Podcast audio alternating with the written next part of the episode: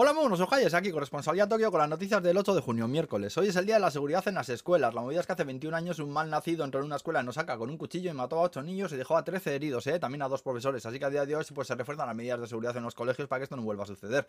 También es el día de las rumbas en Japón. Ya sabéis, las aspiradoras estas que van comiendo mierda y dándose contra las paredes. Anda, como Paul Marriott.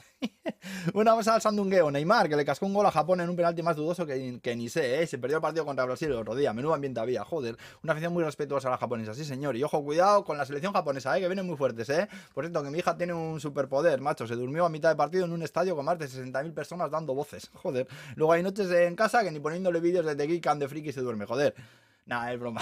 Un besete a Victoria Rodrigo. Bueno, que el gobierno dice que igual no llega para abastecer toda la demanda y ha pedido que ahorremos electricidad este verano. La historia es que cerraron muchas centrales nucleares después de lo de Fukushima para inspeccionar e implantar medidas de seguridad más exigentes y muchas todavía siguen cerradas desde entonces. Eh, también parece que le están viendo las orejas al lobo con lo de Rusia, que van a incrementar drásticamente el presupuesto de defensa y también han acordado aumentar la colaboración militar con la, con la OTAN. Ya verás cómo al final la vamos a tener aquí también, ¿eh? que estamos al saque y al jaja, pero Rusia son los vecinos del norte. Y ahí está Putin, que se le guiña un ojo cuando ve anime, ¿eh? que Japón lo tiene atrás bueno, esperemos que no pase nada.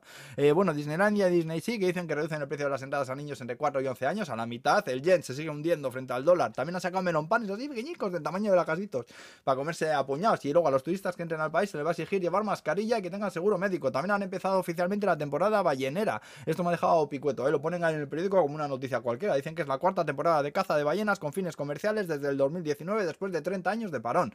Eh, vamos, que lo justifican diciendo que solo cazan ballenas que no están en peligro de extinción, que es pesca sostenible no dicen la minonga esa de investigación y tal. Yo he llegado a ver bandejas de carne de ballena en el supermercado de mi barrio, así la venden súper normal, ¿eh? Esta movida me flipa muchísimo que lo tengan tan normalizado, ¿eh? Cada cosa aquí todavía que manda huevos, joder. Y bueno, para acabar, contaros que en el supermercado de Ibaraki han empezado a probar robots que te llevan la compra a casa. Llega hasta tu puerta, metes un código, el robot se abre, coges la compra, después el bicho pues se vuelve a su tienda. Va a 4 kilómetros por hora, detecta obstáculos y tal, pues acaso de momento va acompañado de un operario que lo vigila, digo yo que tendrá un mando a distancia pararlo, pues si se le va la bujía, le da por irse de bares o algo.